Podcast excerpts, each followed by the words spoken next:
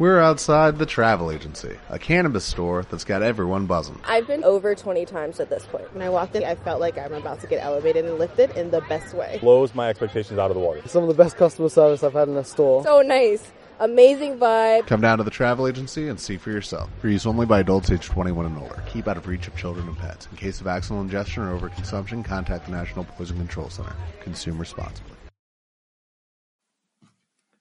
Bienvenidos todos. Esto es Hablemos de Inversiones, un programa dedicado a la inversión en empresas y otras cosas.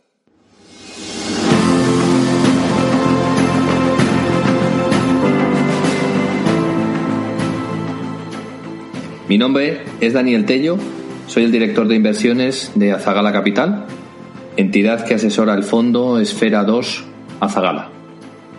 Hola, mi nombre es Alex Godoy, analista en Asteriscos Patrimonial. Hola a todos, eh, mi nombre es Carlos Santiso, soy gestor en Antbank de los vehículos Icaria Cartera Permanente e Icaria Capital Dinámico. Hola a todos, estamos una vez más en nuestro podcast Hablemos de Inversiones. Sabéis que estamos de vacaciones desde hace algún tiempo, un par de, de meses, pero nos hemos vuelto de vacaciones para traer un invitado muy especial y comentar algo que yo creo que va a ser muy interesante, que son los resultados de las FAN. Tenemos con nosotros a un entendido en las FAN que le gusta, que la sigue desde hace un montón y que hace un trabajo muy positivo en las redes sociales sobre ellas y muchas otras cosas, que es Luis Miguel. ¿Qué tal, Luis Miguel? ¿Cómo estás? Hola, ¿qué tal, Carlos? Pues nada, encantado de que me recibas en tu casa. Sí, hemos, hemos cambiado el lado. Sí, sí. Estoy en, en, en, terreno en terreno neutral, ¿no? O ajeno. Sí, sí, sí. Pues así, a grandes rasgos, eh, yo creo que los resultados han sido muy buenos. Eh, sí que parece que se queda lo mejor atrás, al menos para compañías como, como Amazon, para compañías como Facebook, quizás también, luego lo comentaremos, y para una compañía como Google quizás menos. Creo que será la que menos sufrirá de cara al segundo semestre. No sé cómo, cómo lo has visto tú. Sí, eh, a ver, yo cuando vi la presentación de resultados le, le, castigó el mercado a lo que fue Facebook, le castigó el mercado también a Amazon. Eh, Apple, por ejemplo, no la ha seguido tanto eh, y tema de Alphabet sí que la recompensó muchísimo vieron lo que tú estás viendo, ¿no? Que para ti fueron los mejores resultados. A mí a nivel personal, antes de, de empezar con la sesión, pues estábamos off the record comentando eh, los diferentes resultados. Eh, y es interesante, sobre todo, yo creo que analizar los resultados de, de, Amazon, ¿no? Porque fueron los que más controversia crearon. Eh, tú estabas comentando de que había algunas cosas que no te gustaban del estado de flujos de caja, etcétera. Pero bueno, aparte de eso, fueron resultados estratosféricos de todas. Es decir, estamos acostumbrados a que nos eh, deleiten con resultados impresionantes y el mercado siempre espera mucho más. Pero yo, a, grosso modo, la verdad es que todos los resultados fueron bastante buenos. Eh, ojalá y de la mayoría de las empresas que tengo en cartera tuvieran esos resultados que tuvieron este, estas empresas. Pero bueno, intentaremos analizar más, más, en detalle y tú ya darás tu opinión, daré yo la mía y, e intentaremos profundizar un poco más. Sí, estoy de acuerdo. Sin duda para mí los resultados más difíciles de analizar eh, son los de Amazon, sin duda. Los, los de Facebook tampoco son, no tienen demasiado. Al final Facebook creció en el mix por precio más que por, por volumen y, y Google pues creció por todo. Pero Amazon es un mix de cosas positivas y cosas negativas, bueno, entre comillas negativas, y creo que sí que son los más complicados de, de analizar.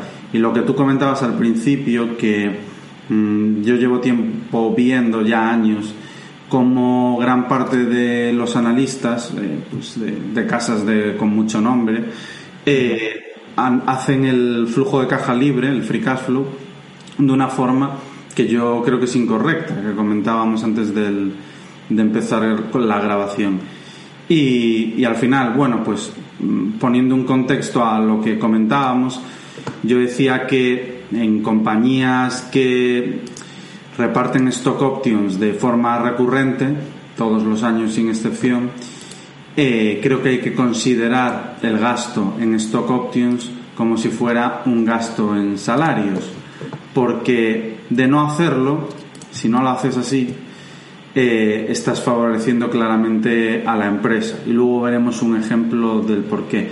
Al final, en el, flujo en el estado de flujos de efectivo, como el pago en acciones no es una salida de real de caja, pues evidentemente se le suma, haciendo que el flujo de caja operativo lleve sumadas de vueltas el gasto en stock options, es decir, no computa el gasto en stock options.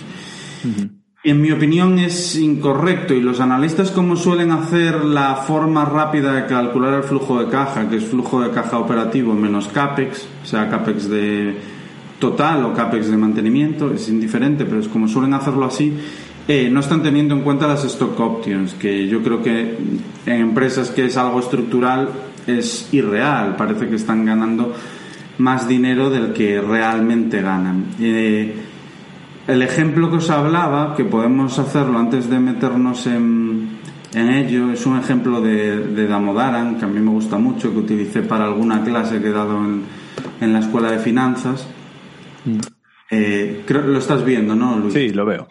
Vale, pues estamos hablando de dos compañías, bueno, tres compañías, pero vamos a ir solo con la A y la B. Tres compañías exactamente iguales, con el mismo beneficio neto eh, y con el mismo pago en salarios. Pagan exactamente lo mismo en salarios. Lo que pasa es que una lo paga en stock options, la otra lo paga íntegramente en salarios y la otra hace un mix algo más extraño que no vamos a entrar, vamos a ver solo los ejemplos más claros. Entonces, ¿cómo haría eh, gran parte de los analistas, además de sumárselo al flujo de caja, se lo suman también a la parte de pérdidas y ganancias, porque dicen, bueno, ya que es un pago en acciones, eh, realmente lo tenemos en cuenta al diluir las acciones, que no es del todo así, y entonces se lo sumamos de vuelta. Eso hace que, siendo la misma compañía y pagando lo mismo en salarios, repito, pagan exactamente lo mismo y tienen el mismo beneficio, tú tengas un beneficio neto ajustado en una de 10, en otra de 15, tienes las mismas acciones, aquí tienes más diluidas, te vas a 12, por lo que comentábamos al principio, por las stock options, entonces te da un EPS de 1, 10 de net income entre eh, 10 de acciones, 1. En el otro caso es 15 entre 12, te da un EPS de 1,25. Ya llegamos a que parece que gana más dinero una que otra, cuando no realmente así. Y luego tenemos el caso que la primera tendría un PER de 10 y la segunda tendría un PER de 8, cuando estamos hablando que es la misma compañía, simplemente remunerando de formas diferentes.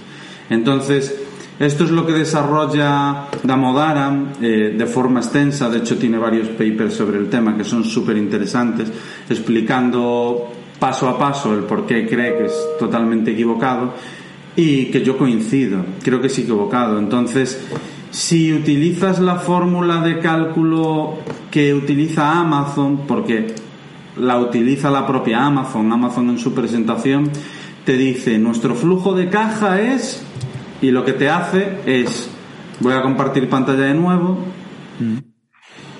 lo que te hace es flujo de caja operativo. Uy, estoy, estoy compartiendo la pantalla que no es, ¿verdad? Se está viendo la de... Los resultados de Nintendo. estoy con resultados a... Estás ahí relacionándolo todos. Sí. Fijaros, los analistas lo que te hacen es Flujo de caja operativo, es decir, lo que pondría es un pelín más grande, que a lo mejor se ve pequeño. Los analistas lo que te hacen es flujo de caja operativo, que lo tenemos aquí, y yo lo tengo aquí, CFO, menos CAPEX, que CAPEX son la partida de gastos en fábricas y demás, más lo que obtienen por las ventas de las fábricas, que reduce el CAPEX. Eh, eso sería lo que te hacen los analistas. Esto menos esto. Pero por lo que veíamos en el ejemplo anterior, no es del todo real, porque es un gasto que Amazon, si nos fijamos en esta línea, tiene todos los años y además va incrementando y va a tener a futuro. Entonces, si nosotros hacemos un descuento de flujos de caja y no tenemos en cuenta ese gasto a futuro, estamos haciendo que Amazon gane más dinero artificialmente. Cuando digo Amazon, digo cualquier compañía que utilice de forma recurrente las stock options. También, Alphabet lo hace. Entonces, yo lo que hago es CFO menos CAPEX, menos alquileres, porque los alquileres, si Amazon los tuviese en propiedad, no los pagaría y habría tenido un gasto por lo que tiene una amortización mayor o un CAPEX mayor, pero si no los tiene en propiedad, tiene unos alquileres que, hay que tener en cuenta porque si no, eso sería CAPEX. Y por otro lado, tienes que tener en cuenta las, eh, las stock options. Entonces, entre el flujo de caja de los analistas y el que calculo no yo, o sea, yo no calculo este, yo hago bastantes más ajustes, pero el que como mínimo deberían de ajustar, hay una diferencia de 20.000 millones. O sea, los analistas te dicen que Amazon gana 31.000 millones en 2020 y como mínimo, luego yo ajustaría más y me saldría un free cash flow más elevado, pero deberían de ser 11.170, una diferencia de 20.000. Yo luego hago los ajustes por working capital y por demás historias y me sale, pues en vez de los 31.000 que le salen a los analistas, en 2020 un flujo de caja de unos 15.000 millones. Y en los últimos 12 meses de unos 27.000 millones, que eso son las buenas noticias, como ha ampliado eh, el flujo de caja en un entorno normalizado y demás. Entonces, es lo que comentaba yo, que, bueno, mm, sobre un research de una de las grandes casas, tú te ves los múltiplos de Amazon y parecen bastante más bajos de lo que realmente son. Con esto no me meto con Amazon, que sabes que es un, una de las posiciones que yo llevo, pero soy menos optimista de lo que puede ser cualquier analista porque básicamente mi flujo de caja es menor por todo lo que, lo que estoy comentando. El, el tema de, de, las stock options, eh, al fin y al cabo, esas stock options eh, no han sido de verdad una salida de caja, ¿no? Es todavía un ajuste contable a que esas stock options se, se lleven a cabo, ¿no? Por lo tanto, mucha gente te, te, dirá, oye, esto no ha sido una salida de caja, es un ajuste contable y por lo tanto, al igual que la depreciación, se suma, ¿no? A lo que sería el beneficio, al beneficio neto. Eh, claro. Y ya habrá una salida de caja en el futuro y le afectará eh, en ese sentido al propio flujo de caja operativo. El problema que tenemos aquí es que con la depreciación se las sumas, pero luego la resta es el CAPEX, que no es exactamente la depreciación, pero es un proxy. Pero con sí, las... es el neteado, le haces un CAPEX neto, ¿no? Como si claro, pero con las stock options tú se las sumas, pero no le sacas nada. Entonces, es lo que, lo que enseñaba antes, el ejemplo de Adam Madalán, que es brutal. Eh, la misma empresa, si paga todo vía salarios o si paga todo vía stock options, parece que gana más dinero con stock options y no es realmente así. Y luego para proyectar el flujo de caja futuro, tú no sabes todas las acciones que va a emitir. Entonces, lo suyo es, en vez de hacer castillos en el aire, eh, tener en cuenta que el gasto de stock options de Amazon es en porcentaje sobre lo que consideres más apropiado, tanto, y tenerlo en cuenta a futuro, porque es un gasto que no se va a ir. Otra cosa sería si el pago en stock options fuese oportunista, una compañía que de 10 años pues lo da dos. Entonces ahí sí que tiene sentido volverlo a sumar, pero en compañías como Amazon o Alphabet, que el pago en stock options es eh, parte muy importante de la tesis, yo creo que no puede ser así. Pero fíjate la diferencia que hay, por ejemplo, con, con Alphabet. Que esto no es Alphabet, es SNC. Esto es Alphabet.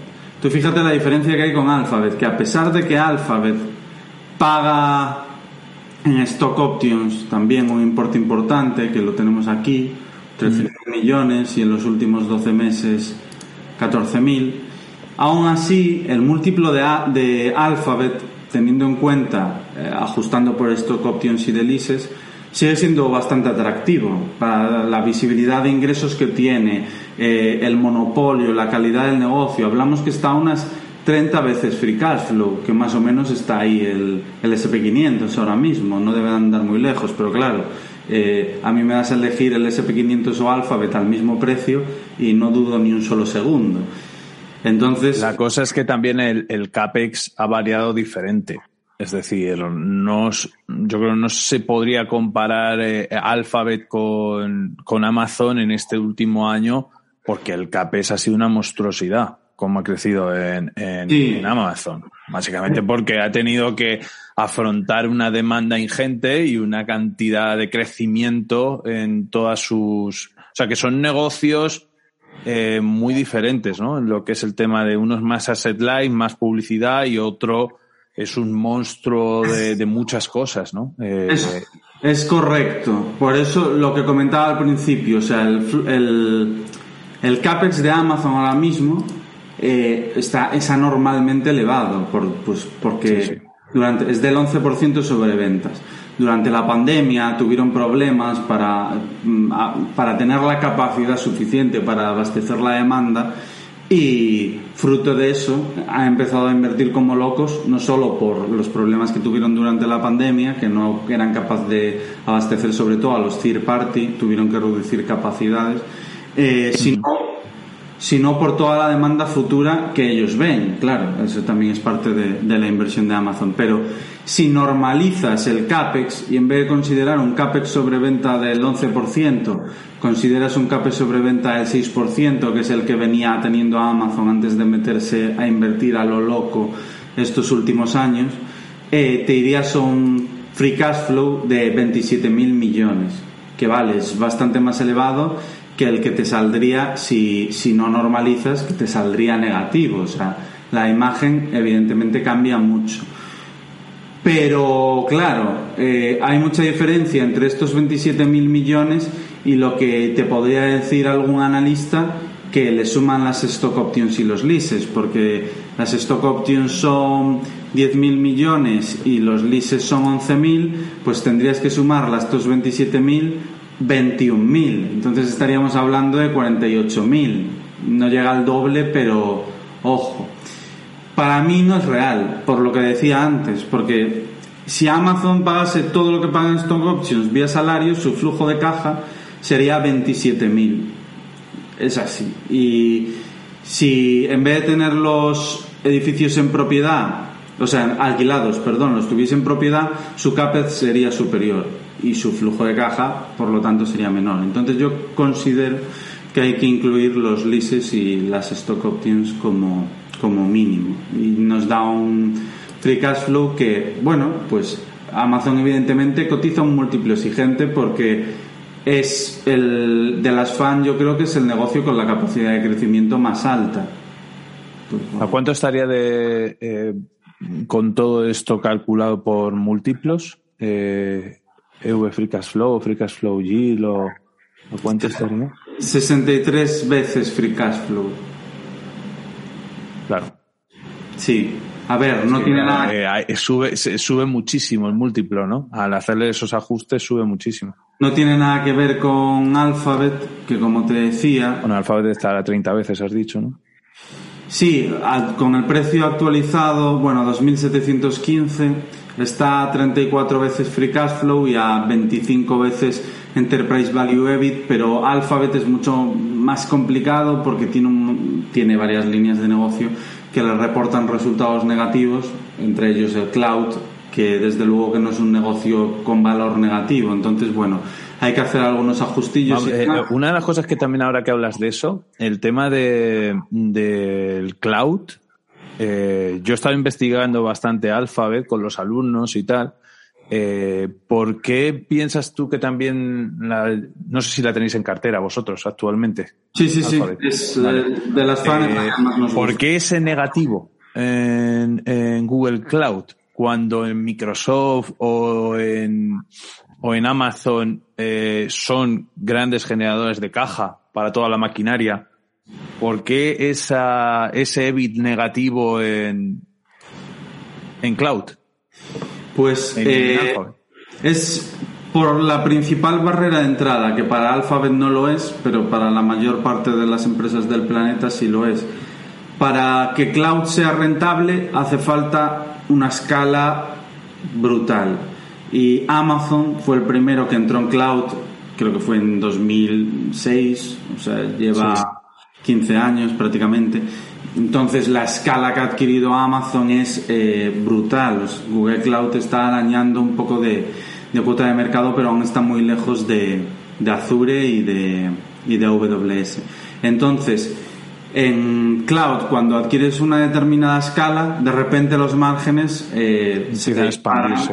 Sí, se te disparan a lo normal 30%, que es lo que rondan los márgenes de cloud de, de Microsoft. ¿Y tú has hecho estimaciones o habéis mirado de a ver eh, cuándo se podría volver positivo? Porque por lo que he estado yo viendo todavía eh, no se ve, eh, en las cuentas no se ve. Directamente se ve que el EBIT es negativo eh, en cloud, en la parte de Alphabet y, y por lo tanto no, eh, no hay visos. Ya no sé si tú has visto algunos análisis sectoriales o algo o de tendencia eh, que puedan estimar cuándo Alphabet o bueno, eh, nadie lo sabe, ¿no? Pero cuando Alphabet esa parte será positiva, porque entonces sí que ampliaría bastante los márgenes que han caído. En Alphabet los márgenes tanto brutos como operativos, incluso netos, llevan cayendo los últimos sobreventas, llevan cayendo bastante los últimos años.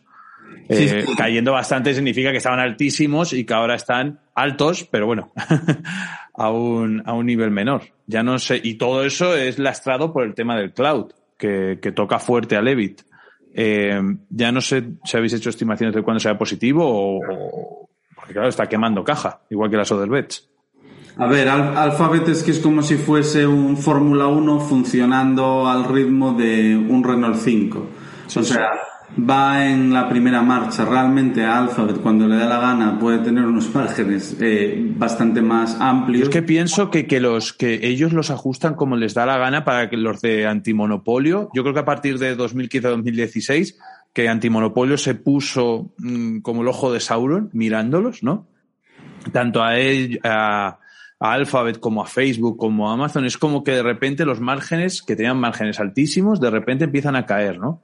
Mm. Y tú dices, mm, esto me huele raro, ¿no? Pues muchas veces yo creo que lo modulan, ¿no? Y ellos van sacando más o menos pecho dependiendo. A ver, para mí de las fans la que va más a ralentía adrede, o sea, la que más eh, deprime los márgenes, sobre todo con Other y ahora con Cloud que, que está metiendo una cantidad de dinero. Yo lo que hago con Cloud es valorarlo por un múltiplo de ventas eh, parecido al de Azure y AWS, porque sé que la escala pues no va a llegar este año ni el que viene, pero va a llegar en los próximos cinco años. Eh, raro sería no ver a Alphabet con márgenes del 20-25% en la parte de cloud. Entonces, claro, eso te cambia muchísimo la Eso foto. te cambia toda la fotografía de Alphabet, porque de repente eh, tú los tenías hace en 2010 con márgenes EBIT del 35% sobre ventas, ahora habrán caído al 20, 22, 24% sobre ventas, pero porque tienen a Other Bets quemando y tienen a Cloud con EBIT negativo. Pero cuando me estás comentando este, esta parte que sigue creciendo a unas tasas increíbles, empieza a generar eh, beneficios y empieza a estar con márgenes sobre ventas del 20-30%, esto te vuelve otra vez el margen EBIT del 21-22 al 30 otra vez, porque la publicidad no va a caer su margen. Sí, sí, Eh, sin duda. claro que- Probablemente, probablemente suba, claro. Eh, eh, yo estoy to- o sea, totalmente de acuerdo con, con lo que dices. Eh, evidentemente, ahora mismo Derbets y, y Cloud restan, no sé si eran 5.000 millones, hablo de memoria porque ya no tengo el Excel. Perdón, 7.000 millones me suena, 4.000 y 3.000. Si eran 5.000, creo que los dos casi 5.000, 5.000 algo Sí. Creo que- 7.000, 8.000 millones por ahí restan. Eh, Cloud sumará y sumará bastante porque tendrá unos márgenes bastante interesantes. La cosa es cuándo. No, es cuestión de escala. Al final, Es lo que yo ando un poco perdido, ¿no? Porque no sé, no sé cuándo Tienes- esto retornará a un punto de inflexión eh, a empezar a ser positivo. No sé si es cuando Alphabet quiera, que puede ser también, o no, no, es cuestión de escala. El problema es que AWS eh, se lleva reportando por separado. mm, a ver, déjame ver, porque, a ver, realmente es fácil ver cuando va a adquirir la escala, proyectando al ritmo que está creciendo, etcétera, etcétera.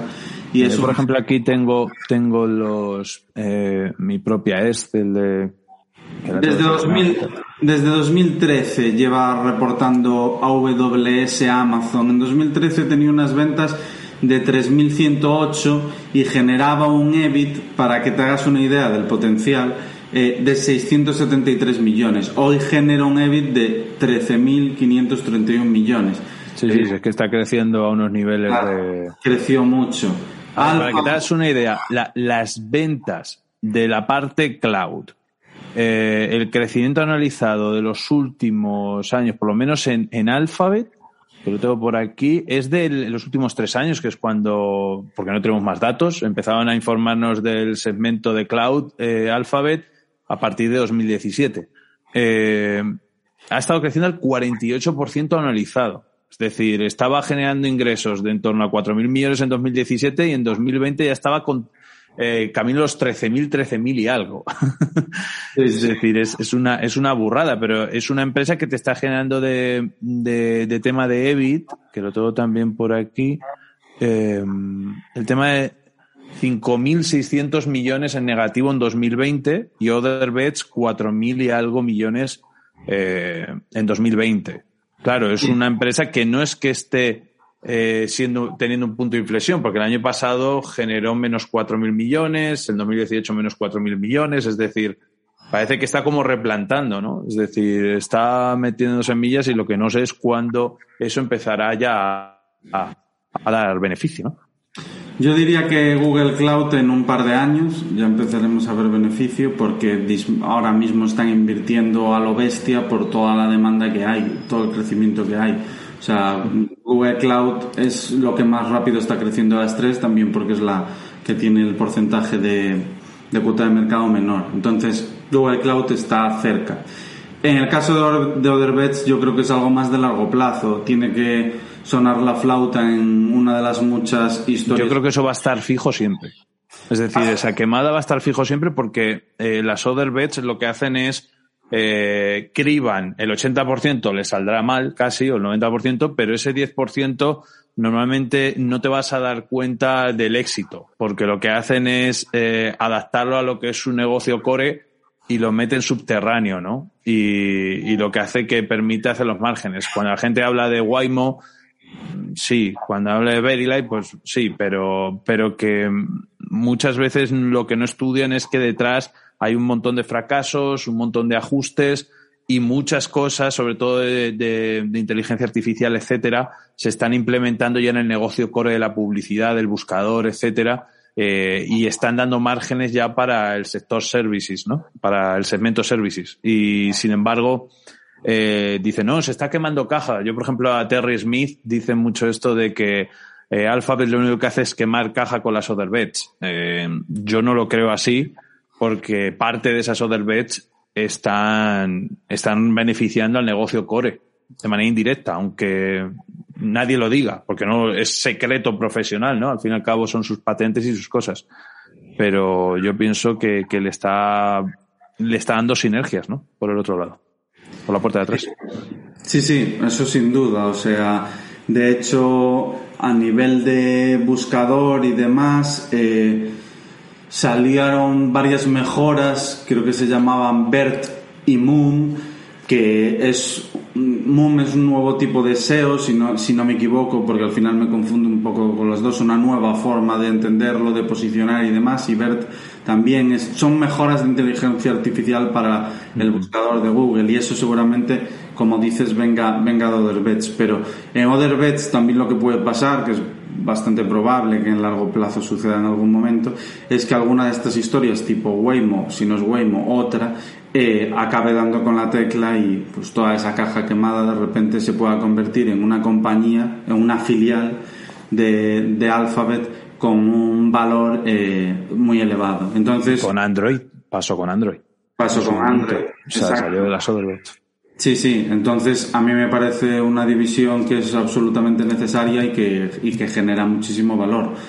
Seguirá son muy valientes, ¿eh? Son muy valientes porque, porque ponerla ahí en el foco, la mayoría de las empresas eh, de este tamaño o de las que estamos hablando, no ves eh, esa quemada de caja, ¿no? Es como que la ocultan mejor. Pero sin embargo, eh, Alphabet te la enseña, ¿no? Te dice, aquí, aquí tenemos esto, ¿no? Como esta es nuestra cultura, esta es nuestra, estamos pendientes siempre de la innovación continuamente, incluso tú te lees el 10K eh, eh, y, lo dicen continuamente, que ellos están centrados en mayor innovación, en, promulgar siempre eso y habrá, habrá partes buenas, partes malas y a algunos analistas pues les cabrea, ¿no? Que, que, esa parte no se pueda cuantificar, ¿no? A Terry Smith le entiendo cuando se cabrea que no pueda cuantificar eso y que para él sea muchos gastos absurdos, ¿no? Pero bueno, es una empresa que se lo puede permitir.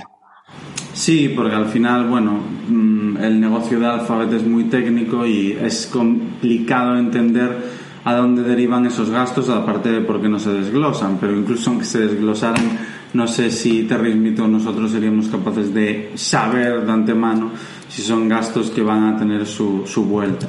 Eh, la historia demuestra que sí, eh, evidentemente. Solo hay que ver el performance operativo de, de Alphabet. Entonces, bueno, en mi opinión es, es totalmente necesario. Pues ya que estamos con Alphabet, para finalizar, los puntos más interesantes que he visto, resumidos, eh, pues la YouTube Ads, que se ha acelerado a lo bestia, casi ha multiplicado por dos, 84%.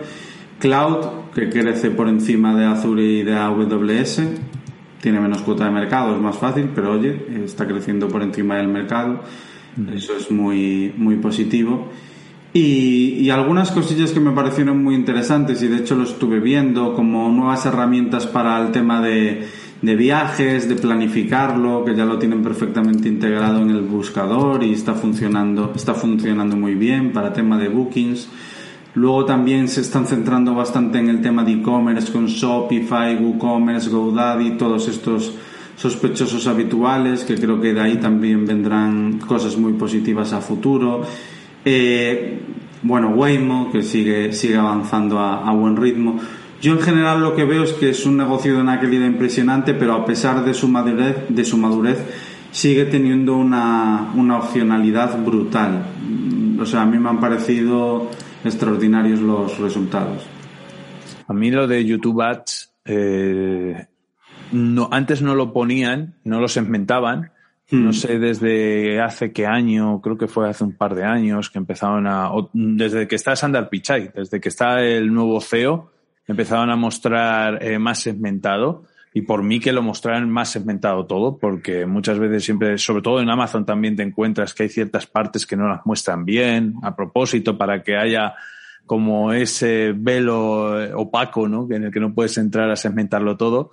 Eh, y el tema de YouTube Ads, la verdad es que me ha sorprendido muchísimo. Es una auténtica barbaridad eh, cómo está creciendo. Ha crecido en, a nivel trimestral eh, año a año en un 83%. O sea, en el Q2 de 2020 estaba generando de ingreso en torno a unos 3.800 millones y este, este año el Q2 ha generado casi 7.000 millones. Es, un, es una auténtica barbaridad.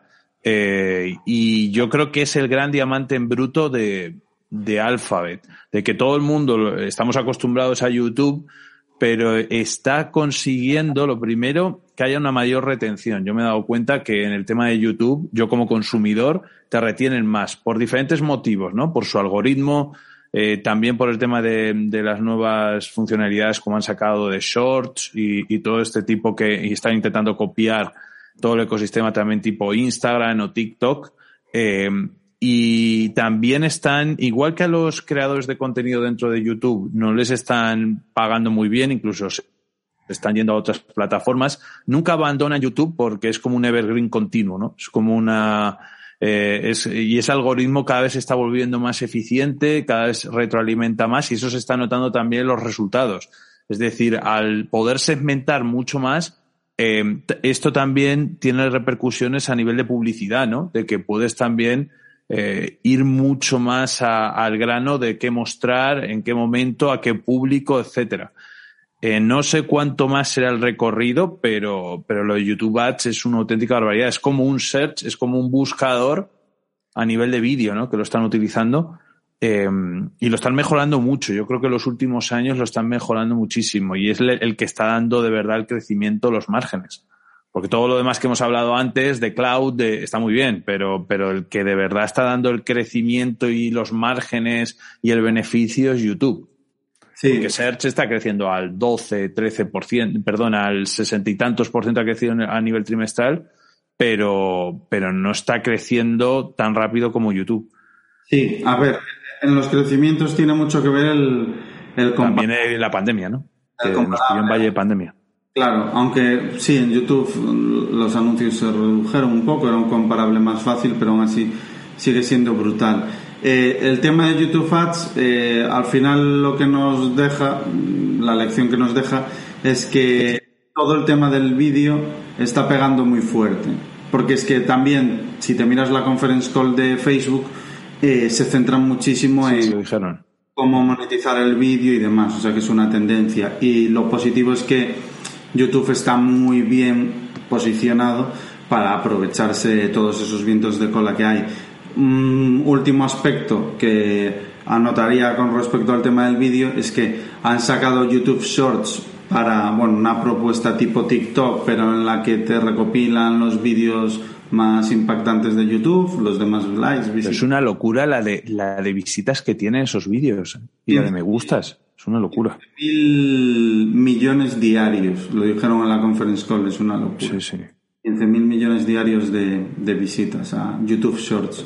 Entonces, bueno, pues algo que está ahí que parecía, ah, vamos a probar aquí, pues se está dando 15 mil millones de visitas diarias que, que no está nada mal, o sea, está cogiendo, cogiendo tracción. Y luego el tema de los suscriptores, que los suscriptores no lo meten dentro de, de advertising, porque por un lado está YouTube Ads, que es lo que ingresan con lo que sea la publicidad, pero por otro lado están las suscripciones, que las suscripciones creo que lo meten en otro, creo que es en Google Other, creo que lo meten en otra partida eh, que tiene dentro de, de Alphabet, que otro segmento se llama Google Other, y ahí pues es el cajón desastre, que ahí meten ingresos tanto de hardware como ingresos, no sé, de dispositivos inteligentes de todo tipo para la casa, que si también ahí meten, creo que es el tema de, de la plataforma de Google Play, donde las aplicaciones, y también meten ahí en ese cajón desastre, que a mí me encantaría que eso lo segmentaran, pero no lo llegan a segmentar porque no sabemos cuál es el porcentaje de cada uno.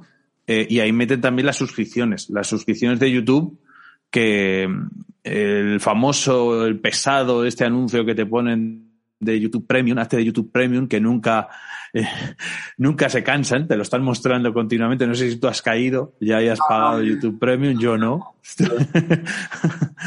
Estoy, estoy siendo estoico, pero, pero, pero ahí también es otro, es otro potencial bastante grande y que está creciendo muy rápido también.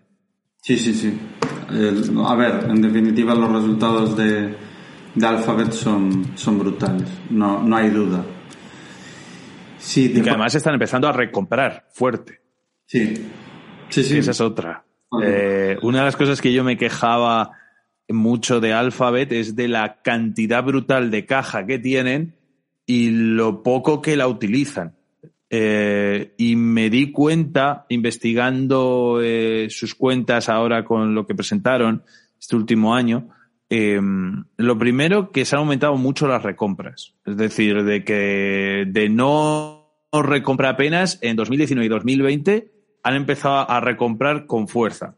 ¿Qué me vas a decir tú? Bueno, pero viene compensado con el tema de las stock options, ¿no? Que por un lado tiene un efecto dilutivo, pero por otro lado tiene un efecto. Bueno, pero es que es una cantidad muy, muy bestia. Es que lo que estábamos hablando antes es que eh, creo que en 2020 han tenido unas recompras de 31 mil millones de salida de caja en recompras.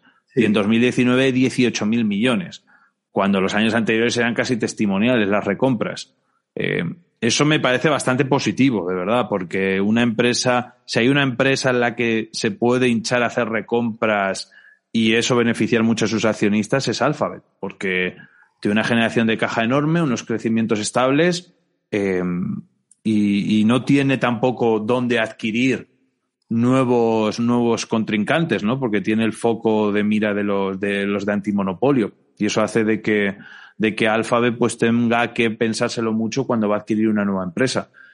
Pero, pero una opción muy viable, ya que no reparten dividendos, y mejor que no lo hagan, es que hagan recompras. Y más si está, como hemos visto los últimos meses, muy por debajo la cotización de su valor intrínseco, pues oye, y al final están beneficiando al accionista. O sea, es decir, comprar cuando estaba cotizando el año pasado a 1.200, 1.300, 1.400 y comprar 31.000 millones eh, de recompras en acciones, oye, eso a los que somos accionistas de Alphabet pues nos beneficia bastante. Pero bueno, no sé qué piensas tú del tema de las recompras. Sí, sí, sí, sin duda, porque yo también opino que, que está barata. Además hablábamos de que Amazon está invirtiendo a la bestia. Bueno, para invertir a la bestia está Alphabet, que invierte más del 10% de las ventas en, en, en, CAPEX, vamos. O sea que invierte incluso más fuerte que, que Amazon. Eh, y beneficia al accionista porque la cotización de Alphabet, en mi opinión, no, no está cara. Está, de las alternativas que hay para invertir, la caja, que es o renta fija o renta variable, pues creo que Alphabet es una de las mejores opciones donde invertir esa caja. Entonces, por mi parte. A, mí me hace gracia porque ha incrementado, otra cosa que estuve echando un vistazo es que ha incrementado bastante su. Bueno, incrementado bastante, creo que eh, a, nivel relativo no es tanto, pero me hizo gracia un movimiento que hubo que fue que aumentó 10.000 millones eh, la deuda a largo plazo este último año, en 2020. Eh, y casualmente es lo que aumentó las recompras. Y digo, no puede ser que haya aumentado deuda para hacer recompras, si tiene una cantidad de caja ingente que tiene Alphabet. Pero me está dando que creo que están pillando parte de, de deuda para hacer recompras. O sea, no sé si es verdad del todo. Yo solo he visto que ha habido un aumento de la deuda a largo plazo de 10.000 millones y que ha aumentado las recompras en 10.000, 11.000 millones con respecto al año pasado. Eh, y piensas, ¿no están haciendo algo de arbitraje? De que estén jugueteando, pidiendo deuda a tipos bajísimos para comprar, recomprar acciones, que puede ser, ¿eh? A mí eh, me sorprendió porque la mayoría de las veces, oye, pues utilizas la caja, que tienes un montonazo de caja. O sea, yo creo que, que actualmente Alphabet tendrá de caja 136 mil millones. O sea, es una barbaridad. Pero esos juegos de la deuda más las recompras, no sé si lo estará haciendo arbitrando ahí con el tema de los tipos y que los intereses que tienen que pagar y las recompras o, qué. Pero me di cuenta el otro día, echándole un vistazo. Sí, eh, puede ir por ahí, porque la verdad que, que tiene sentido. También eh, están haciendo más eficiente su estructura de capital. O sea, eh, si te fijas gran parte de los años, por, por no decir prácticamente todos, están emitiendo deuda. Eh, están emitiendo, pues eh, este año emitieron 11.000, el año pasado 300, 6.700 el anterior, 4.000. Mm. Pero también están repagando, salvo en 2020, que solo repagaron 2.000, todos los anteriores más o menos cuadra lo que se han endeudado con lo que han pagado. Básicamente yo creo que en gran medida lo que están haciendo es refinanciar vencimientos a mejores tipos de interés, mejorar su estructura. Puede ser también. Que tiene sentido, porque eres Alphabet con los tipos en los niveles en los que están, cada vez que consigue nueva financiación será tipos de risa. O sea, y entre eso y que la acción está barata, pues, pues bueno, pues es que blanco y en botella. Yo, yo lo digo sinceramente, tendrían que ser bastante más agresivos eh, con las recompras. ¿eh? O sea, yo lo sigo pensando, tanto eh, Alphabet como Facebook deberían ser bastante más agresivos. No sé si es porque se esperan que puedan venir multas de antimonopolio o, o puedan venir tiempos más difíciles, pero, por ejemplo, Apple sí que desde la llegada de Buffett se puso bastante las pilas en este sentido y están llevando un capital allocation brutal eh, y yo creo que es lo que les falta para prender la mecha total y que de verdad estén cotizando eh, no a la media del mercado, porque no son empresas de media del mercado. Tanto ni Facebook como Alphabet no son empresas de medias del mercado. O sea, deberían de estar cotizando como una prima frente a la media del mercado. ¿Por qué? Pues porque son empresas de altísima calidad y líderes, ¿no? Y con grandes márgenes. Es, pero es lo que les pasa ahora. Facebook cotiza con descuento. Incluso con descuento, bueno. Facebook es la gran castigada. Sí, sí. Pues eh, yo pasaría, Alphabet está claro, no hay mucho que comentar, Alphabet la verdad que por el momento lo hace todo perfecto. yo pasaría con a Amazon, que ya comentamos el tema de cómo cambia el flujo de caja eh, si utilizamos esa perspectiva. Cada uno lo hará a su manera, pero, pero en mi opinión creo que es, que es adecuado. Es complejo analizar Amazon en la situación actual con este trimestre, ¿no? es complejo, porque, porque por un lado eh, ha tenido un crecimiento, una demanda desorbitada que le ha venido de, de repente y que se ha tenido que readaptar a nivel de working capital, como estábamos hablando, a nivel de CAPES, a nivel de muchas cosas, ¿no? Eh, un cambio de CEO. Eh, también eh, es que son muchas cosas, ¿no? Es que también está creciendo muy rápido también toda la parte de, cloud computing. Sí, claro, es una empresa que, que tiene una cantidad tan ingente de reinversión la que tiene que hacer la empresa que es, es, es, complejo juzgar unos resultados trimestrales, ¿no? De una empresa que, que está en unos retos tan grandes este último año y con ese tamaño tan grande. Totalmente. Es que en Amazon pasó una cosa que, que, que, que tiene su cierta gracia. Eh, los últimos trimestres e incluso años, como cada vez que sacaba resultados era un bit como una casa a las estimaciones de los analistas, siempre los pulverizaba. Eh, bueno, también es que ha sido por el entorno de pandemia que la ha beneficiado, la ha beneficiado mucho. Si no hubiera habido pandemia habría crecido también una barbaridad, pero no tanto, la ha beneficiado claramente. Entonces, los analistas se acostumbraron a esos bits sobre los guidance que da Amazon. Amazon da siempre un guidance y sobre esos guidance siempre había un bit. Entonces los analistas empezaron a hacer sus estimaciones por encima del guidance de Amazon de forma recurrente. Ya lo veían normal, en plan Amazon nos da este guidance, pero va a estar por encima, bla, bla, bla. Claro, eh, este año, bueno, este trimestre más bien, eh, dieron un guidance de 113.000 millones, exactamente 113.080. Eh, es el punto medio del guidance, dieron un rango y el punto medio estaría ahí. Y los analistas dijeron, no, pues como siempre va a ser un bit, vamos a hacer los estimates por encima, bla, bla, bla. Pero no creo que fuera hacer el, no creo que fuese el momento de hacer, de hecho yo es que tenía en, mi modelo tenía el guidance de Amazon, porque me parecía un trimestre súper duro por el comparable, o sea, eh, el año anterior, en junio, con la pandemia. es que se les fueron los números, es que la gente no entiende que, que el año pasado es que los números estaban batiéndolo todo. Es decir, que no viene como, por ejemplo, los resultados de Alphabet o de Facebook, que hubo un gran valle en la publicidad digital y luego ya se recuperó rápido. Es que aquí estos iban como una moto desde el principio, ¿sabes? Desde el año pasado. La venta online, en junio de 2020, creció un 50%. Entonces, que viene de batir un 50% de crecimiento del año pasado. O sea, es que sigue siendo una locura. Claro, es una locura. Entonces, ¿qué sucede? Que te dan el guidance, tienes un comparable durísimo, ya no hay pandemia. Bueno, ya no hay pandemia, no es verdad, pero la gente está saliendo a la calle, las vacunas, eh, la gente tiene ganas de consumir, de salir, etcétera, etcétera. Y evidentemente eso perjudica a la parte online que se enfrentaba a un comparable del 50% de crecimiento en venta online y pues se han hecho sobre ese comparable un 16 que me sigue pareciendo una absoluta barbaridad, porque el comparable era durísimo.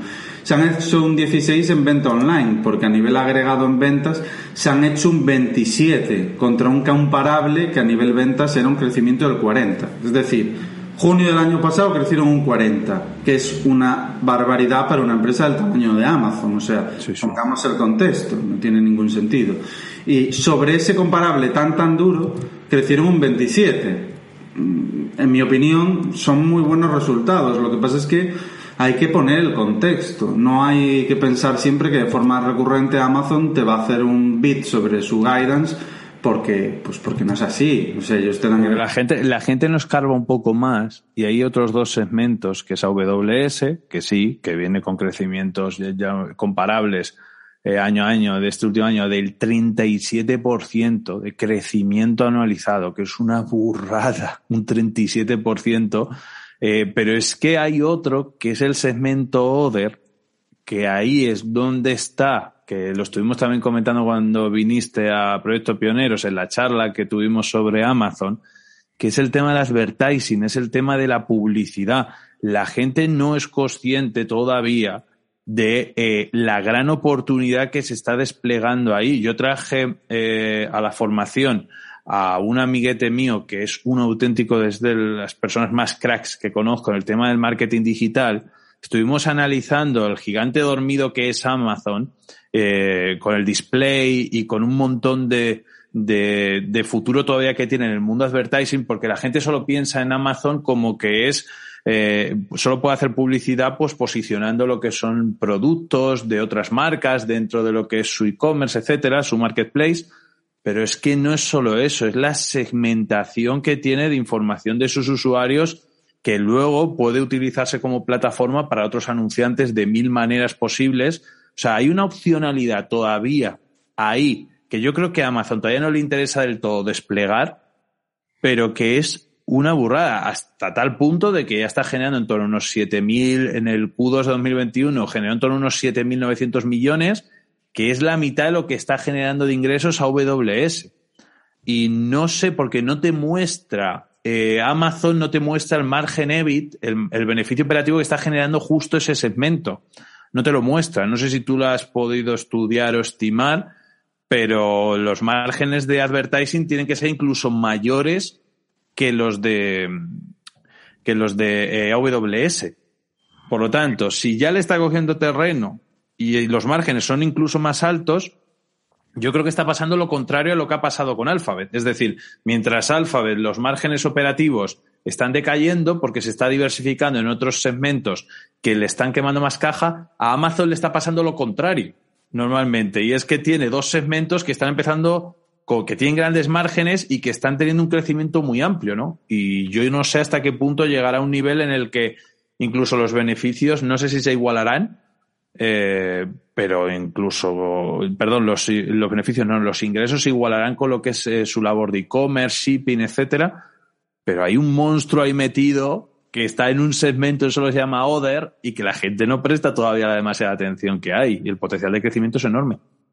Claro, a ver, eh, sí que se ve que los márgenes de advertising son buenos. Eso se ve, aunque no te lo segmentan, eh, lo puedes ver el advertising donde más está instaurado, donde más está desplegado, donde más está funcionando, es en Norteamérica. Y en Norteamérica tú lo que puedes ver es que en el advertising que empezó a reportar, o sea, empezó a funcionar más que reportar, en diciembre de 2015 con 1710, pues sabes que ahí es cuando empezó a funcionar, ahí los márgenes eran del 2% y hoy son del 5%. Entonces ya empiezas a ver ahí el peso que tiene advertising sobre la división de Norteamérica, porque no lleva AWS, que es la otra parte de márgenes altos, que es lo que está impulsando sin ninguna duda los márgenes al alza.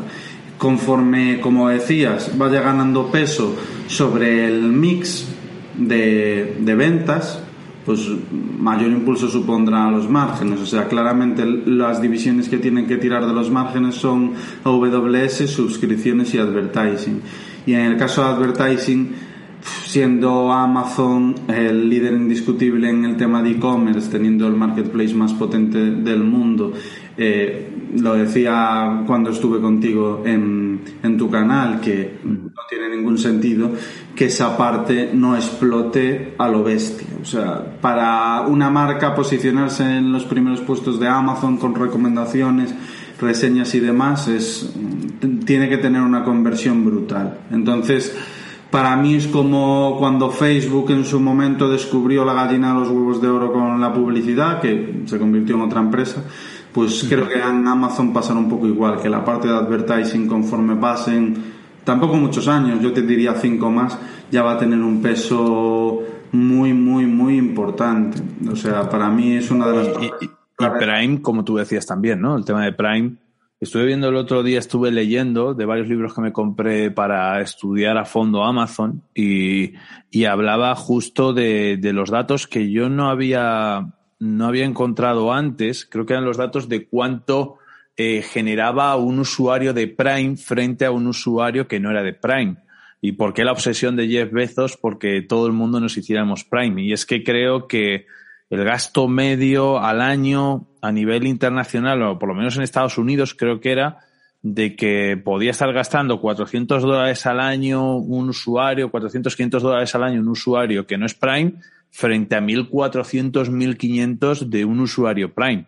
Es, el, es el triple, sí. Yo lo leí. O sea, no lo leí en las cartas de Amazon, lo leí en un research sobre, sobre Amazon, es el triple. Por eso hay. Eh, eso hace que este, este flujo de datos, cuanto más usuarios Prime haya, más segmentación hay.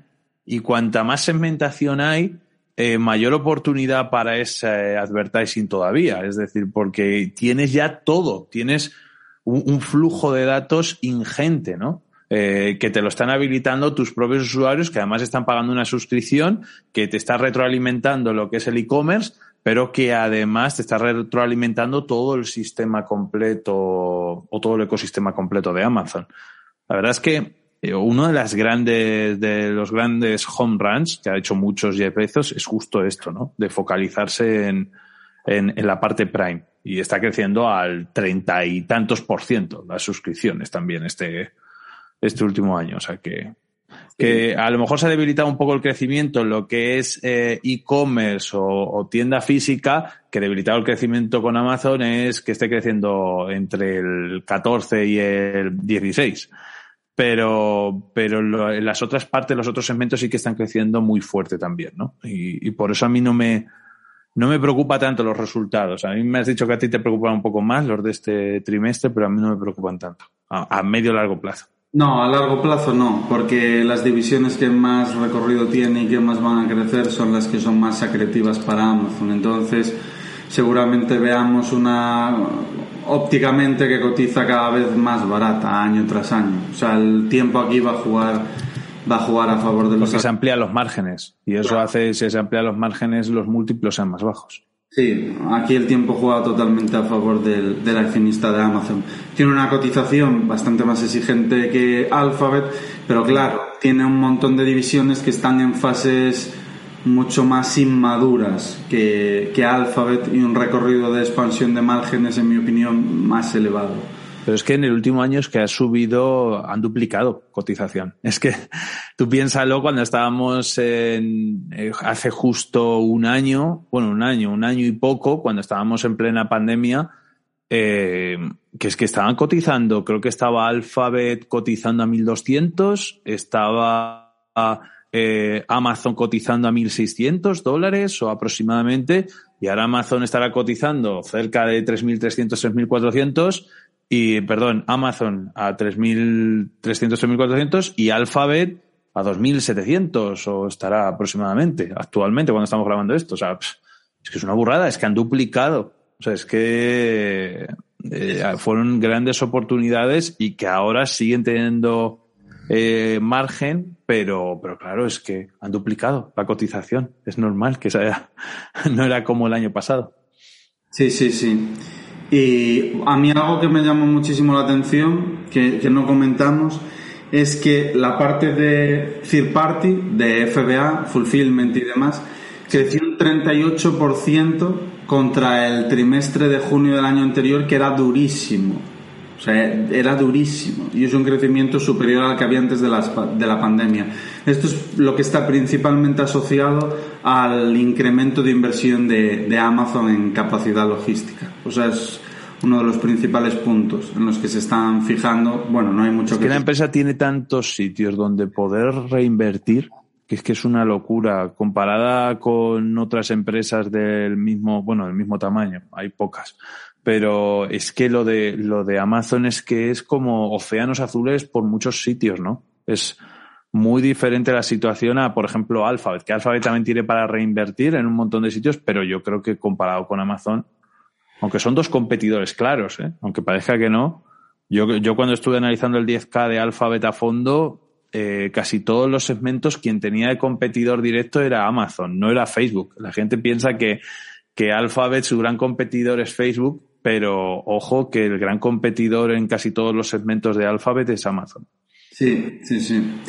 Y, de Amazon también comentar que los resultados están un poco más deprimidos de lo normal por la situación del COVID. En los últimos 12-15 meses han gastado 15.000 millones en gastos no recurrentes fruto de la pandemia. 15.000 millones que, que, bueno, no es poco, o sea, es parte, parte importante. Hablamos de que Amazon se hace de beneficio operativo en un año, pues eh, 23.000 hizo en, en diciembre de 2020, seguramente haga unos mm, para 2021 yo estimo que unos 29.000 más o menos.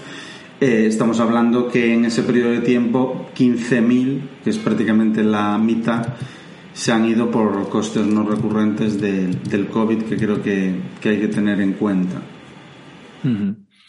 Eh, veremos, veremos. Yo, yo otra de las cosas que a lo mejor me puede preocupar de Amazon frente a Alphabet es el tema de, de las tensiones a nivel salarial, ¿no? Una de las cosas que están empezando a preocupar mucho es que con esta impresión de moneda desmedida, pues empieza a haber una inflación real, sobre todo en Estados Unidos, eh, y tensiones salariales que ya está empezando a ver, que es muy difícil encontrar a, gente para diferentes trabajos en Estados Unidos.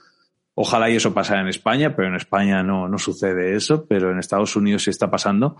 Eh, y esto hace de que, de que pueda haber tensiones a nivel de salarios. Ya, ya lo vi, eh, había preocupaciones en Costco también, eh, otro tipo de empresas con esto de los salarios. Veremos a ver, y por eso es tan importante también que la parte de advertising o la parte de, de AWS también coja bastante tracción, ¿no? Porque eso le quitaría un poco de tensión salarial ¿no? a Amazon, que, que, la verdad es que a diferencia de las otras empresas que estamos analizando hoy, pues es la que más empleados tiene trabajando y por lo tanto la que también más depende de, de la masa salarial, ¿no? Sí, es la que más puede sufrir, sin duda. Sí, sí. Y por mi parte de Amazon, no sé si tú quieres comentar algo más. Para mí en general fueron resultados que esperaba, no, no me llevé una gran sorpresa. A mí yo la, la, es, la, gente lo tomó muy mal, yo sobre todo el mercado lo, lo tomó muy mal y yo eh, publiqué varias cosas en Twitter eh, rebajando muchísimo todo ese pesimismo que había eh, y viendo que hay todavía muchos, muchos océanos azules por ver y que la situación, como bien has dicho, de, de CAPES o de Working Capital eh, se tiene que normalizar, porque no es normal lo que, lo, lo, que ha pasado este último año y no lo podemos extrapolar a que los siguientes años tenga los mismos márgenes de, de CAPES ni de Working Capital frente a ventas, ¿no? Y, y con ese, esas luces que hemos visto con AWS, sobre todo con advertising, y lo que tú también has dicho, la parte de fulfillment, etcétera. Pero la verdad es que muy tranquilo. O sea, la acción muy tranquilo. Sí, sí. En mi caso eh, opino, opino lo mismo. Y por último nos quedaría comentar Facebook. Eh, que para mí es la que menos tiene que comentar, es la que da, dio unos resultados más claros, más fáciles de, de leer. No, no, sé a ti qué te han parecido, pero a mí la verdad que son resultados que en una hora pues tienes más o menos claro un poco. Sí, ingresos más 56%, EBIT más 107%, eh, margen EBIT eh, pasa del 32 al 43%, sobre ventas, EPS es de casi el 101%, o sea, eh, además empezaron a activar, una de las cosas que yo destacaría a lo mejor es el tema de las recompras, que también han empezado a meterle caña a las recompras, eh, al igual que Alphabet, y, y poco más. Es que es un negocio bastante fácil de entender. Es decir, Facebook yo creo que es de las empresas más fáciles de entender que hay. O sea, no, no tiene grandes complicaciones. A lo mejor ahora se está metiendo en el tema de, de realidad virtual y de realidad aumentada.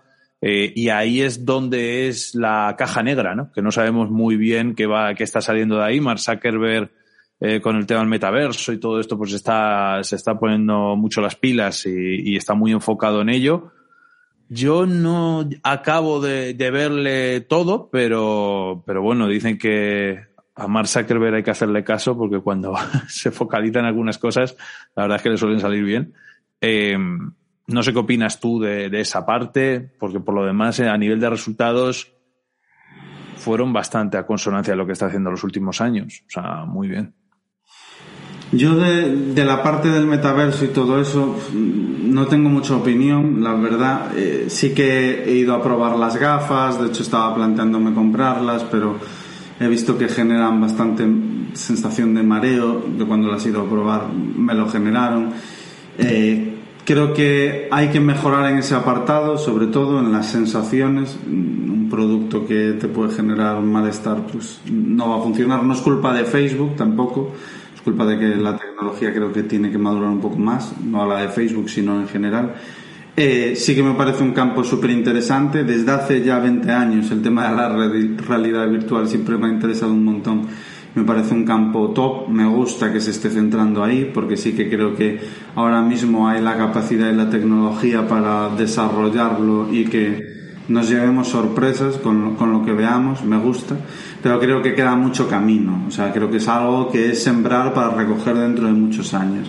Es un other bets, ¿no? Sí, totalmente, es un other bets. Se ve a Mark que está totalmente emocionado y, bueno, eso es muy positivo porque alguien con la capacidad de Mark emocionado con algo, pues eh, intuyo que tiene que traer buenas cosas. Pero tampoco me paro demasiado ahí la conferencia de analyst, la conference call, bueno, pues es un tema que tocaban bastante y demás, pero... Yo no llegué a leerla del todo, no sé si hablaron del tema de Apple. Eh, con... Sí, sí. ¿Qué comentaron? Porque eso sí que yo no llegué a leerlo mucho, no me dio tiempo. A ver, yo comento, aparte de lo de Apple, para mí los resultados muy buenos con una pega que es que el crecimiento en ventas viene por pricing power, que el pricing power de de Facebook es brutal porque la conversión que tiene la publicidad de Facebook es altísima. Para mantener eh, este MOAT es, es imprescindible que las redes sociales que maneja Facebook no pierdan tracción, es fundamental porque nada te sirve el pricing power si pierdes eso, entonces es lo que más me fijo. Desde el punto de vista del precio es brutal, o sea, es algo muy bestia, no lo he visto en prácticamente en mi vida. En el tema de usuarios, a ver, es cierto que hay que contextualizar y, en el caso de Europa y Estados Unidos, pues... ya han llegado a todo. Claro. Que van a tocar tarde o temprano, no van a poder crecer más. O sea, y tampoco tienen por qué crecer más. Es decir, y, es que yo creo que la mayoría de los usuarios que hay son fake.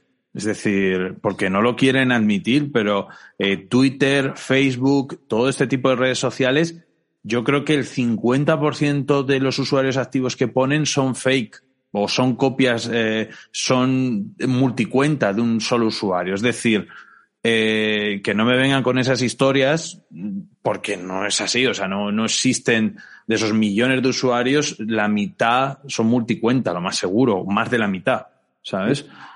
Porque eso no lo quieren admitir, pero, pero, pero acabaría, por ejemplo, con el tema del hate en las redes sociales, acabaría justo eso, ¿no? Que, que cada, cada usuario se pudiera, se tuviera que registrar con su identificación, ¿no?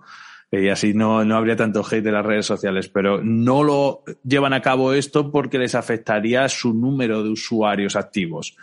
Pero, pero hay que destacar que, en, que esas cuentas, la mayoría son fake y que, y que esas cuentas, lo que, a mí lo que sí que me llama la atención es lo que has dicho, el pricing power, de que va a llegar un punto en el que ya en Estados Unidos o en Europa no se puede crecer más. Todo el mundo tiene eh, alguna red social de Facebook, sea WhatsApp, sea mensajería, sea Instagram, sea Facebook.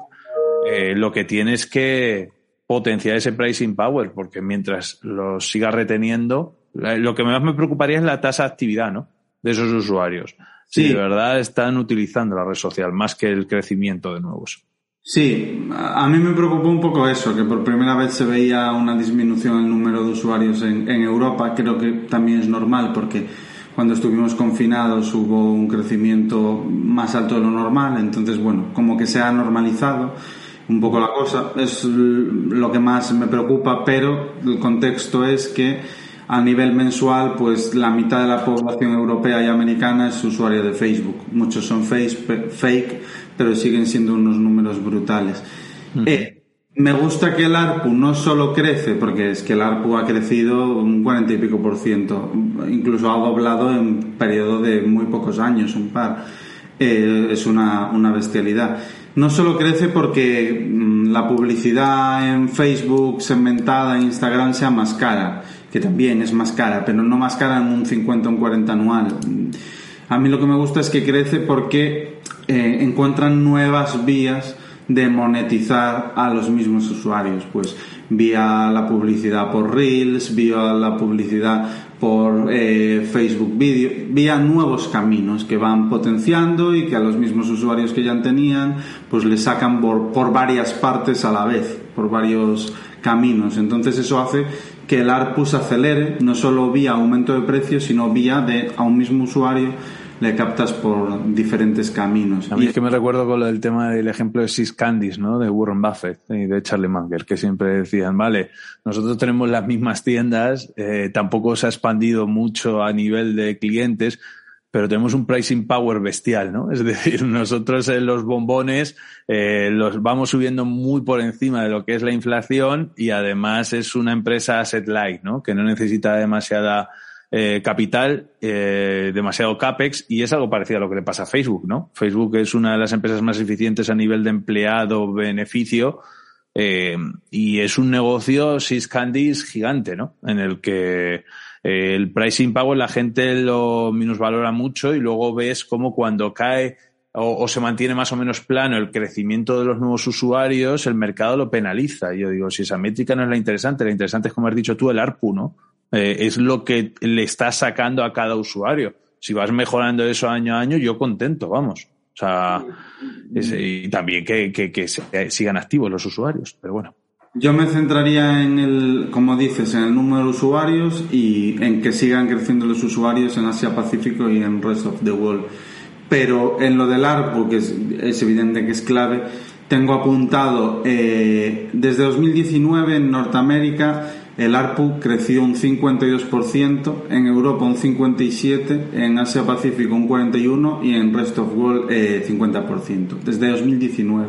Eso es una auténtica barbaridad. Estos los ingresos los, los dispara. No veo motivo por el que esto no, a tasas del 50%, quizás no, pero no siga una tendencia bastante bestia de incrementos, porque sí que está demostrado que la publicidad de Instagram, de Facebook, para temas de commerce que se están metiendo ahí, fue una parte muy importante de, de la conference call, funciona muy, muy bien. O sea, tiene un rato de compresión súper bueno, es muy rentable la publicidad para, para el usuario, o sea, no para Facebook, que también, pero para el usuario es muy rentable, que eso es lo beneficioso, que sea un win-win para ambas partes de lo que comentabas de, de Apple, eh, decían que realmente en, en el Q2 el impacto había sido precisamente el que ellos estimaban, que en línea con lo que ellos esperaban,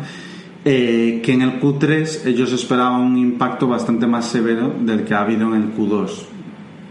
Pero yo creo, yo creo que si no fuera por el capital allocation y por esas recompras masivas que está haciendo Apple, no subiría así, ¿eh? O sea, yo el tema de Apple eh, no llego a entender cómo penalizan tanto a Alphabet o a Facebook frente a Apple.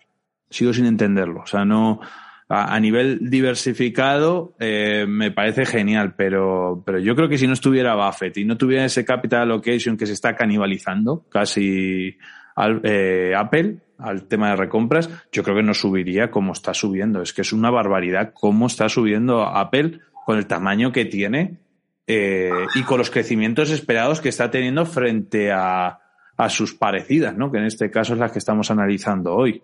Yo no sé si es que tú le ves otra explicación, a lo mejor que el sector servicios crezca más, pero yo creo que fuera del capital allocation, a nivel de crecimiento, no es comparable. O sea, es una empresa mucho más madura que, por ejemplo, estas que estamos analizando antes. Eh. Lo que pasa es que, a ver, Apple, cuando cuando hicimos nosotros un Spaces, que creo que fue en mayo, hablando de las fan, eh, todo el mundo, incluido yo, que Apple es mi marca favorita, no estoy invertido en la compañía, pero es mi marca favorita. O sea, para mí es algo que nunca falla, que tiene una... Es una, un Apple maníaco. Sin duda, tiene una experiencia de usuario imbatible. Para mí merece la pena cada céntimo. Pero a nivel empresa yo tenía la idea que es la que tenía todo el mundo. Hablo de mayo, de que estaba carísima, de que, Dios mío, qué cara. Pero no, después de aquel Spaces me fui a mirarlo, no me acuerdo por qué, y estaba 22 veces beneficios de cierre de septiembre de 2022. 22 veces beneficios, pero que, que es que, a ver, el, el S&P en ese momento estaba cotizando muy por encima de 22 veces beneficios y es evidente que Alphabet, Facebook son negocios con mayor capacidad de crecimiento que Apple, no hay ninguna duda, pero yo entre el SP500 y Apple al mismo precio, prefiero Apple. Entonces, sí, tenía la idea de que estábamos... eso es en mayo. ¿Pero en mayo de cuándo? ¿De este año o del anterior? No, de este año, de este año. Ah, vale. Ahora, ahora está a 25 veces que sigue estando un poco más barata que el mercado. Es que a mí lo que me parece que está increíblemente caro es el mercado en agregado. Apple me parece que está a un precio razonable. Yo no invertiría en ella porque, bueno, eh, es un crecimiento más maduro, sí que tiene mucha opcionalidad, que eh, nosotros tenemos todos en la mente yo me incluyo, de que está muy cara, es un negocio muy maduro, con poca capacidad. Pero cara no está.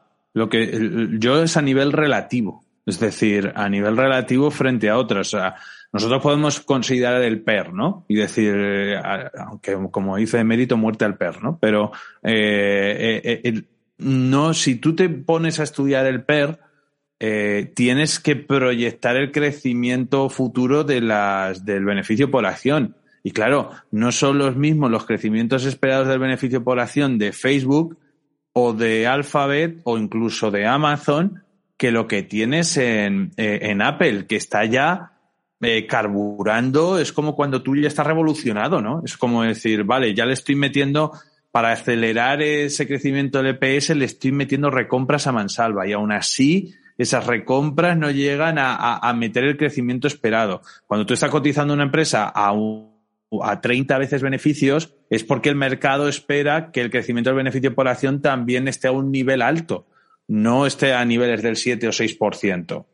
Y es, eh, la gente no entiende muchas veces de que una empresa no está barata por el PER que tenga estático, es decir, porque tenga un PER de 14 y otra empresa tiene un PER de 24, eh, es que está barata la de 14 y no la de 24. No, porque a lo mejor la de 24 tiene un crecimiento de doble dígito, de triple dígito del beneficio por acción esperado y la otra no va a crecer su beneficio por acción y eh, al final la de 24 está más barata. Es decir, yo eh, ahí es donde veo el problema a nivel relativo de Apple, de que las estimaciones de crecimiento del beneficio por acción son mucho más débiles a nivel esperado que, por ejemplo, en el caso de las otras que hemos comentado antes y sin embargo está cotizando a PERS parecidos. A ver, eh, estoy de acuerdo entre comillas. Pero luego ya sabemos que el beneficio por acción es muy ajustable a nivel contable, etcétera. Cotiza un free cash flow yield de 4,5, 4,6%, que es el free cash flow yield más alto de todas las FAN, con diferencia. O sea, es así. Único Facebook puede andar cerca, pero es bastante más alto que, el de Alphabet. Bien, es cierto que crece bastante menos, pero yo creo que está precisamente ahí la clave. Como todo el mundo tiene en la mente, todo el mundo, incluido yo, hasta mayo, que me di cuenta, oye, pues tampoco está tan cara, aún así no compré. Mal hecho, pero aún así no. tampoco está tan cara y todos tenemos en la cabeza de que está súper cara. Como todo el mundo tiene en la mente que está cara y que crece muy poco y demás, eh, cuando se está descontando por parte de todo el mercado que no va a crecer, es muchísimo más fácil generar alegrías, porque la expectativa es mucho más pesimista. Entonces, para Apple los resultados son mucho menos exigentes que para las demás compañías básicamente por el sentimiento que hay. Pero claro, si nos vamos al negocio de Apple, joder, hablamos de la Apple Store, que se lleva un 30% de todo lo que ingresan por todas las apps. Que sí, que los ROICs que tiene Apple son difícilmente batibles. Tiene la Apple Store, tiene iOS, tiene el iPhone, tiene el Apple Watch, tiene los AirPods, tiene toda la parte ligada a temas médicos que está desarrollando con el Apple Watch, de fitness, o sea, tiene un montón de opcionalidades y sin embargo se descuenta un escenario de, bueno, pues Apple crecerá al 3, 4, incluso ni crecerá. Entonces, yo creo que ahí está la clave, que como desde hace mucho tiempo hay este pensamiento con Apple de, va, Apple es una gran empresa pero no va a crecer. Y sí que ha crecido y sí que ha evolucionado muy bien. Aumenta... pero, pero es que el escenario no la está penalizando. O sea, si dijéramos, vale, es la pobre Facebook que la han estado atizando hasta en el carnet de identidad durante el... Pero es que Apple no ha parado de subir. Es decir, que no, que no es una empresa que esté cotizando eh, poco exigente. No, no, no, que, que, que, ha subido. Es decir, un ejemplo es lo que estábamos hablando también eh, off the record con el tema de Microsoft que tú la veías era al revés, ¿no? A ti me decías, yo no entiendo cómo Microsoft, que eh, la gente eh, no la, la, vea bien de precio, porque yo la veo bastante cara. Y a mí me pasa algo parecido con Apple, ¿no? Es como decir, eh, el potencial crecimiento es diferente. No sé, no sé, ¿a cuánto está cotizando de PER actualmente Apple? No sé si la tienes por ahí. Sí, 25, 25 veces, más a o menos. 20, a 25 veces. 26. Vale. Eh, por, por ejemplo, eh, en Microsoft estará cotizando a 36 veces, ¿no? Cosas así, 35, 36 veces. Claro, pero es que lo pones en perspectiva y tú dices, es que el crecimiento estimado a lo mejor de beneficio para para los siguientes años de Apple, no lo sé, me lo estoy inventando, ¿eh? pero estará, no llegará a doble dígito. Cosa que con las recompras a lo mejor sí, llegará a doble dígito de crecimiento del 10% o por encima. Pero es que eh, el beneficio por acción a lo mejor de Microsoft es que está creciendo en los últimos cinco años a un 30% anualizado. ¿Por qué? Porque se ha metido un señor Satya Nadella que le está metiendo un vaivén a los márgenes increíble y, está reacondicionando toda la empresa, el negocio en la nube y eso está haciendo que los márgenes se expandan. Y eso hace que el beneficio neto se expanda y que también el beneficio por acción se expanda, que además también está haciendo recompras, etcétera, etcétera. Y claro, eh, si está cotizando un PER de 36 veces, como estabas viendo ahí, es que el mercado estima aproximadamente que va a crecer el beneficio por acción a un 13%, estimado, más o menos los siguientes años. Aproximadamente por ahí. Creo que más bien, yo ya sabes que no llevo Microsoft, creo que más bien es 32, pero bueno, por ahí. Un... Bueno, 32 veces. Bueno, pues mejor me lo pones. A 32 veces, pues estará estimando que va a crecer al 12% los siguientes años el beneficio por acción. Claro, pero es que eh, está creciendo al treinta y tantos y no creo que crezca al treinta y tantos los siguientes años. Penaliza la ley, va a crecer al 20. Eh, aun creciendo al 20, es que debería estar cotizando un PER mayor, incluso. Es decir, y una empresa súper segura que no tiene el orden antimonopolio enfrente de ella, que está haciendo adquisiciones que ya se aburre porque ve que los demás no hacen adquisiciones y le están dejando a ella que pueda hacer todas las que quiera porque no se le están metiendo con ella. Eh, no sé, es una empresa que no está baratísima ni mucho menos, pero que es una empresa que yo le llamo como el bono, ¿no? Es como buscando algo muy seguro, no tienes renta fija, pues empresas mega seguras. Eh, en este sentido, pues puede ser un ejemplo Microsoft, ¿no? Eh, y es una empresa que sí que tiene algo más de crecimiento de lo que estamos viendo en Apple y muchas veces cotiza muy parecida y, y sin ser tan agresiva con la deuda, con las recompras, como sí que está siendo Apple, que Apple está también adquiriendo bastante deuda para, para apalancar eso también. No sé, son diferentes vías de, son dos grandes empresas, pero bueno, ya cada uno por gustos, ¿no? Sí, sí, o sea, con ninguna de las dos te vas a equivocar, la verdad.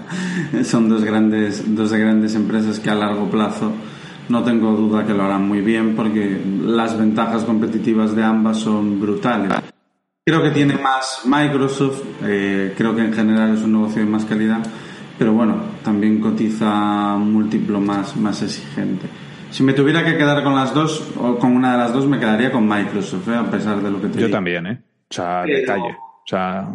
pero bueno, como usuario, eh, ni, no hay comparación con Apple. Pues claro, si tú lo comparas eh, con, yo qué sé, Windows, con.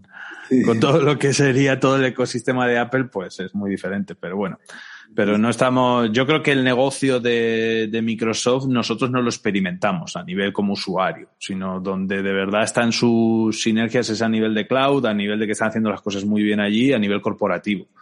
¿Eso sí. significa que te puedan gustar más o menos su software? Bueno, pero los márgenes que tienen son increíbles y, y es una empresa que lleva 20, 20, 30 años casi, 20, 20 y tantos años sin parar, ¿eh? Y además con un CEO que es un auténtico crack, que es la gran diferencia, que se fue el Steve Ballmer y sí. este Satya Nadella es un auténtico genio. Sí, es que Pero claro, bueno, cuando se va alguien tan malo como Balmer y entra alguien bueno, claro, la diferencia es, es importante porque... Sí, es una empresa, yo creo que es una empresa de las que tienes que tener en cartera para, en plan rocoso, ¿no? Es como una empresa que tienes que tener para, para aguantar embestidas. Es decir, son de esas típicas empresas que nunca las vas a encontrar muy baratas eh, y cuando las encuentras algo baratas son como esa roca, ¿no? que, que cumple siempre como un reloj suizo. Lo que pasa es que ese tipo de empresas de tantísima calidad pues es muy difícil encontrarlas a, a precios atractivos. Sí, totalmente. Sí, ahora está a 32 veces más o menos. Bueno, pues yo creo que hemos hecho un repaso mucho más completo de lo que esperaba, así que espero que a los oyentes les aporte. Creo que los comentarios que han salido han sido muy buenos. No sé si nos dejamos algo, Luis, pero yo lo veo, creo que ha quedado muy Yo creo, yo creo que no. Eh, porque los, los resultados de, de Microsoft sí que, sí que fueron un poco decepcionantes para el mercado a corto plazo, pero bueno, eh, son normales, están muy bien los resultados que tuvo. Eh, y el tema de Apple es que no seguí los resultados, porque como no la tengo en cartera, no sé si, si fueron, creo que subió muchísimo también, porque superaron expectativas y tal, pero no los llegué a ver. Eh, y, y ya creo que no nos quedamos con ninguna por ahí, porque bueno, de las FANG hemos excluido Netflix, pero es que ese es otro mundo. aparte. Claro, no. Yo comenté las que las que miré porque tengo en cartera, porque Microsoft, Apple, Netflix y demás, como no las tengo, ni me he mirado los resultados. O sea, me miro por encima más o menos a qué precio cotizan, porque son empresas que me gustan. Como me parecen que están muy caras, pues ni me miro los resultados. Actualmente tenéis Facebook, eh, Alphabet y Amazon, las tres, ¿no? Sí, pero la de más convicción es, es Alphabet, con diferencia. O sea, esa es la que más fe tenemos. Bueno, no, no desistas de Amazon. No, no, si Amazon ya sabes que me gusta mucho, pero, pero es que Alphabet, es que veo muy pocos, bueno, el riesgo regulatorio, pero veo un poco downside, la verdad. No sé a ti cuál es la que más te gusta de todas estas. Es que no es la que más me gusta, es la que a lo mejor más barata o más cara esté. Bueno, ya, claro, es, sí, es- sí. es- es- es bastante complicado. ¿eh? Ahora mismo están eh, a la par las tres. O sea, yo, eh, la gente comenta que Facebook está mucho más, eh, más barata que las demás. Yo pienso que no están así, ¿eh? Que, que Alphabet puede estar a un nivel parecido de margen de, de seguridad y que incluso eh, eh, Amazon también, o sea, porque Amazon es una empresa que debería estar, esto no es ninguna recomendación de compra, ¿eh? o sea, que aquí cada uno estamos dando nuestra opinión personal, ¿vale? Pero, pero yo creo que es una acción que debería estar cotizada por encima de los 4.000, para mí, a nivel Amazon actualmente, y, y está plana, lleva plana durante bastantes meses. Eh, el tema de, de Alphabet, sí que ya se- era, era un escándalo, lo de hace unos meses cuando estaba cotizando por debajo de 1.600, 1.700 era un escándalo porque estaba baratísima. Lo mismo que Facebook cuando estaba cotizando también por debajo de, eh, creo que era que, que llegó a estar cotizando por debajo de 200 y cosas así. 140, 150. Sí, eso era un escándalo total, que es que tú hacías cualquier proyección y te daba un margen de seguridad que decías, esto está mal, ¿no? Te ponías en la Excel y decías, esto está mal, esto no puede ser. Eh, y luego la verdad, ¿no? Y, y empezar a subir, pero, pero bueno, son dos empresas que, que están menos eh, diversificadas. Si tú te metes eh, de raíz a ver su negocio principal, te das cuenta que Amazon está mucho más diversificada que las demás. O sea, que, eh, que por ejemplo, depende mucho exclusivamente su margen puro y duro, depende mucho en, tanto en, en Alphabet como en Facebook de la publicidad digital y es más cíclica, ¿no? Cosa que, que Amazon eh, tiene otros, eh, otras pegas, como podría ser el tema de, de que no es tan ligera de capital, es bastante intensiva en capital, etcétera, pero tiene más opcionalidad. Por lo tanto, eh, las tres están bien, pero a nivel diversificado, yo creo que entre Alphabet y Amazon, pues las dos están a un pasito por encima, ¿no? Yo creo que son junto a Microsoft, pero Microsoft es que es más, más rocosa y no está a unos márgenes tan grandes como puede ser actualmente Amazon o, Alphabet. Pero bueno, la- las, tengo las cuatro, o sea que tampoco Así, las cuatro. así no falles, seguro. No, no, no. Las grandes empresas hay que tenerlas en cartera. Hay que concentrar en las grandísimas empresas y las cuatro lo son. Sí, sin duda. Pues eh, espero que aporte este formato de podcast. Yo creo que, que Es como un taller esto más, ¿eh? Que, que un podcast. ha servido para repasar las cosas en profundidad y yo creo que sí que causará mucho interés. Y muchas gracias por venir, Luis Miguel. La verdad que ha sido, pues como siempre, un, un placer. Pues nada, gracias a ti por haberme invitado a tu casa. Un abrazo. Un abrazo.